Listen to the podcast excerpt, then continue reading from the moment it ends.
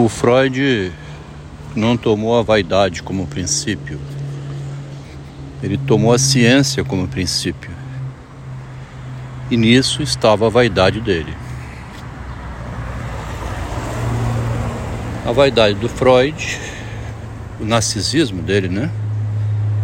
A intenção de ser grande, né? Ser maior do que os demais, e ter descoberto uma novidade, promulgar à sociedade médica a sua descoberta, que ele começou a fazer desde o hipnotismo. Essa descoberta que o Freud queria comunicar, ele não percebia que estava mobilizado por um desejo de reconhecimento da parte dele. É impressionante, né, o que que o desejo de reconhecimento faz com a gente. O desejo de se manifestar melhor que os demais. De ser reconhecido como inteligente, capaz, poderoso, grande, né? Quem que a mulher quer? Ela quer um homem rico, poderoso. Quem que o homem quer nos dias atuais? ainda quer uma bagatela, né? Nos dias atuais, o homem ainda aceita, como mulher, uma bagatela. Com a diferença que ele quer que a bagatela, pelo menos no meu caso, né? Pelo menos no meu caso, é uma exigência minha que a bagatela que vai morar comigo procure aprender a lidar com dinheiro, com empreendimentos, tenha capacidade de gerir os negócios.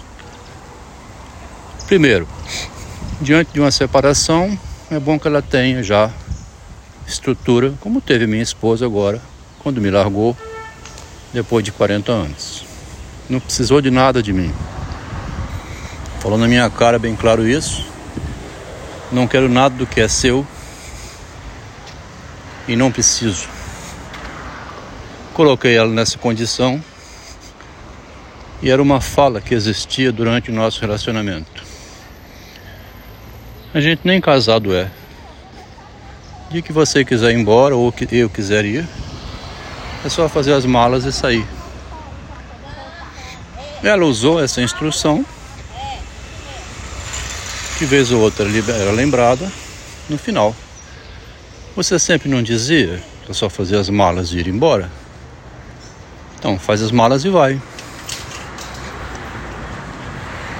Tinha essa liberdade que foi construída durante 40 anos. Não era para ser usada dessa maneira, né? É para deixar claro que o casamento não era compreendido como uma prisão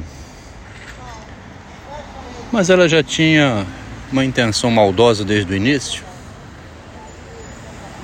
quando definiu o feminismo dela como prioritário.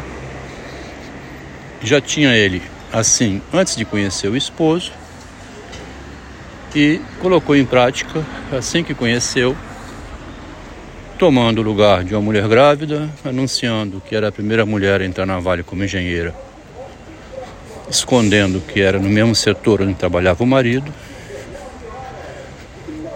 Então tinha uma maldade por detrás, que ela gostava de ouvir essa frase, porque também a frase ensinava a ela que ela devia ir se empoderando para qualquer eventualidade, né? A linguagem tem sempre essa ambiguidade é muito interessante como as palavras podem de repente ser usadas todas na outra direção. Quem mostra isso é Akira Kurosawa no filme é, Rashomon. Quatro pessoas assistem um, um episódio, cada uma delas faz uma narrativa na direção que pretende. Aqui no caso é pior ainda.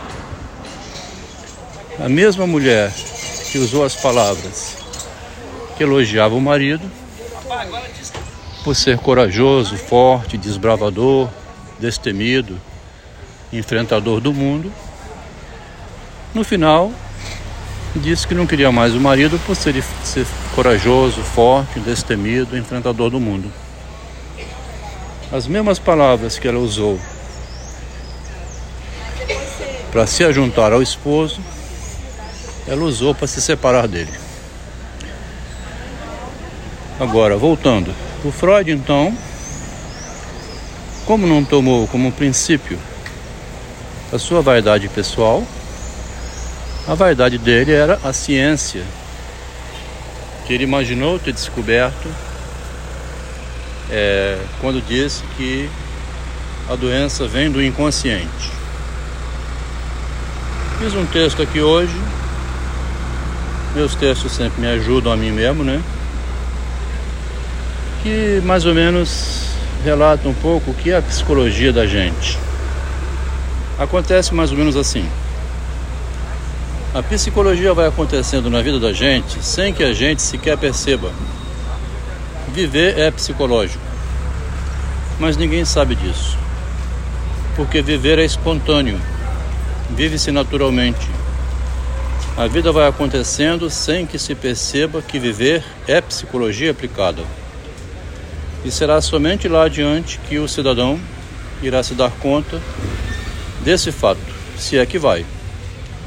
Quando lhe acontecer uma perda, uma queda, um obstáculo qualquer que o derrube, alguma doença que se repete insistentemente, então ele é recomendado procurar um psicólogo ou psicanalista para tentar descobrir a causa dos seus sintomas, do seu comportamento, o que é que o levou à derrota.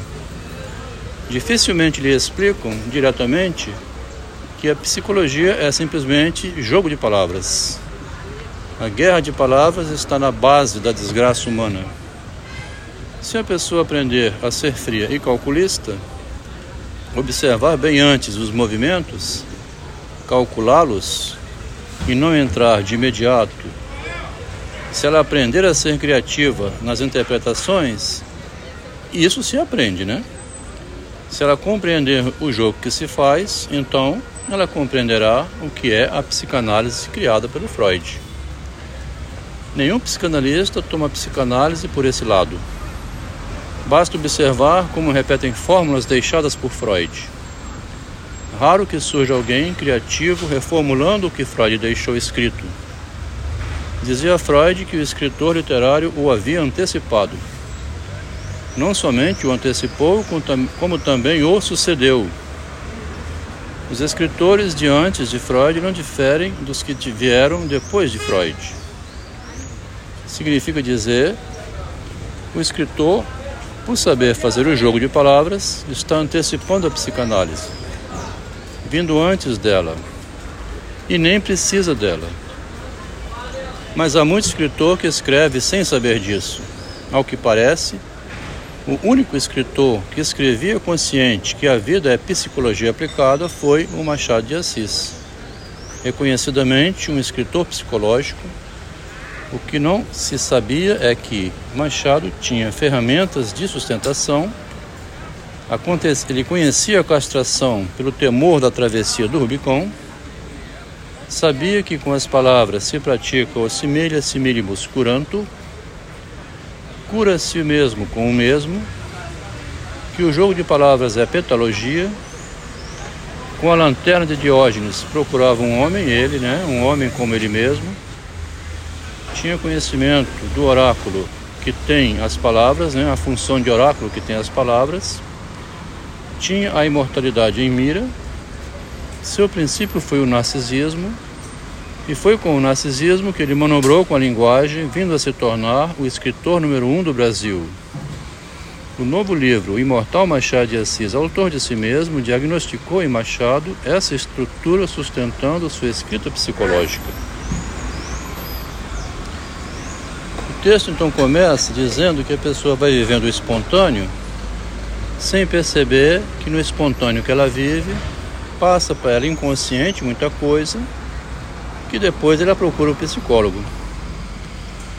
Então o Freud Como ele queria também se promover, ser conhecido como criador de uma novidade, ele inventou o inconsciente como causador dos distúrbios psicológicos, mas o inconsciente está no dia a dia. Ninguém vive consciente do que está fazendo. Você só descobre que o cara que chegou no balcão e comprou alguma coisa ou vendeu era um salafrário depois. Aí pode dar um tiro nele, via ser preso, você pode dormir mal com isso, ter sido roubado. Quantos são os homens que estão sendo atualmente enganados pelo feminismo e processados por Lei Maria da Penha? Quantos são os homens hoje que estão enlouquecendo porque a mulher já é ardilosa, né? Por natureza. O Schopenhauer é bem claro nesse ponto. A mulher precisa, é uma defesa dela, é a arma de, de sustentação dela, o jogo do ardil, através da linguagem, para arrumar um espaço onde ela se protege. Se o homem tem a força bruta, né? Se ele tem a violência, se ele não tem vergonha da sua imagem, a mulher joga pelo contrário.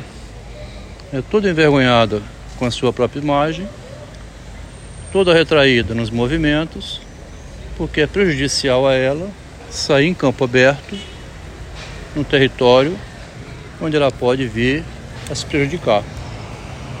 Então, nesse jogo atual do feminismo com o machismo, está acontecendo muito problema disso, que foi falado aqui, que a psicologia você vai vivendo no dia a dia, você não percebe o jogo psicológico que é feito contigo, e eu morei com uma psicóloga desse jeito.